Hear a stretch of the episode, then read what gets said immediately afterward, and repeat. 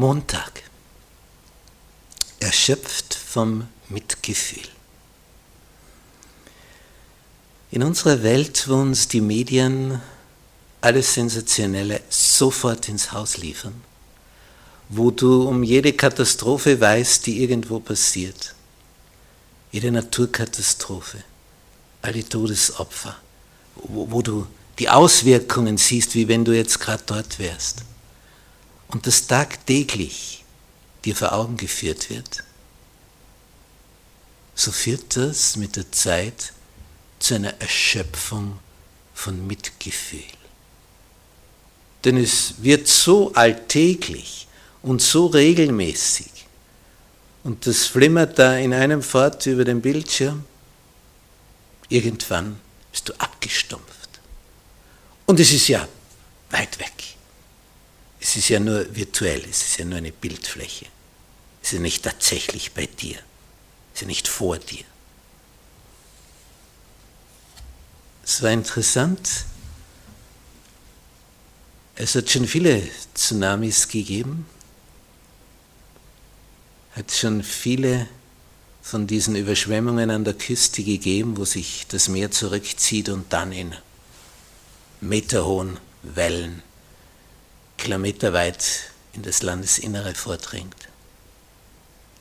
Aber als es einen Urlauberstrand betroffen hat, dort in Thailand, damals den Weihnachtsferien, und man die Bilder gesehen hat, wie Leute zurückkommen am Flughafen in Wien, wo Österreicher hingeflogen sind, und dann rauskamen dort beim Ausgang, beim Flughafen. Und alles, was sie anhatten, war eine Badehose, bloßfüßig, nackt, nicht einmal mehr eine Kreditkarte, nichts. Weil die Welle, die vom Meer hereinkam, das ganze Hotel weggespült hat. Und sie hatten nur das, was sie eben gerade am Leib trugen und das war die Badehose. Und es war Winter in Wien. Ende Dezember. Und dann steigt jemand aus aus dem Flugzeug, nur mit Badehose. Und da merkst du dann auf einmal, oh, als das geschehen ist, da ist eine Welle von Mitgefühl aufgekommen. Das hat ja uns betroffen, obwohl das in Thailand war. Urlauberstrand.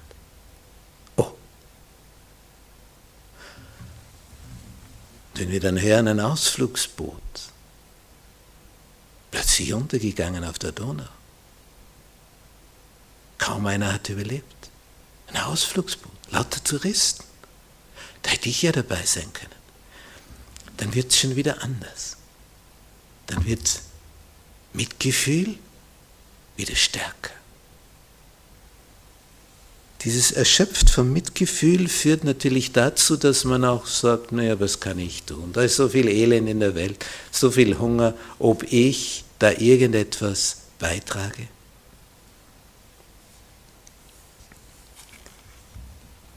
Paulus hat es so ausgedrückt in seinem Brief an seinen Mitarbeiter Timotheus, ein sogenannter Pastoralbrief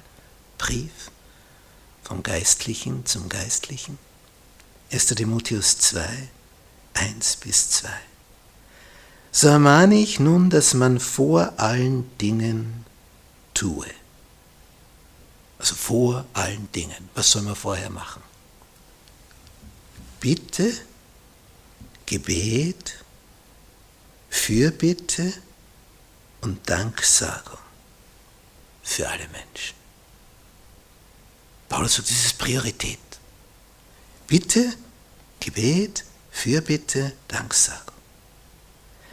Für wen? Und jetzt fängt er an. Für die Könige und für alle Obrigkeit. Für die Oberen, die sind wir zuerst, die leben doch eh in Saus und Braus. Warum? Damit wir ein ruhiges und stilles Leben führen können. In aller Frömmigkeit und Ehrbarkeit darum zu bitten und zu danken, dass sie weise Entscheidungen treffen, die das Wohl des Volkes beinhalten. Denn wenn die Führungsspitze daneben liegt, dann wirst du das merken, sehr bald. Das hat Auswirkungen in negativer Art und Weise, bis zum letzten im Staat.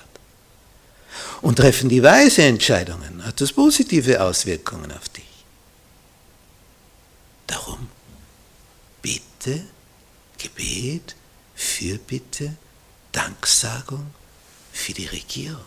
Vor allen Dingen, sagt Paulus. Das betrifft euch. Betet drum, dass die weise Ratgeber haben.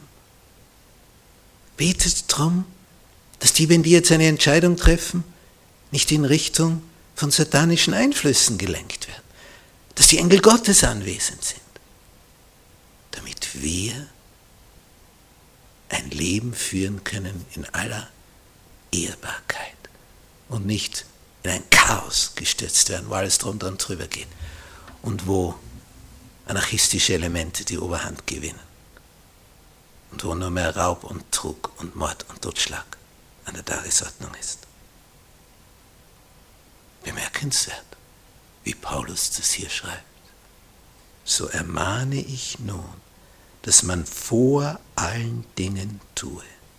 Bitte, Gebet, Fürbitte und Danksagung für alle Menschen, speziell für die Regierung.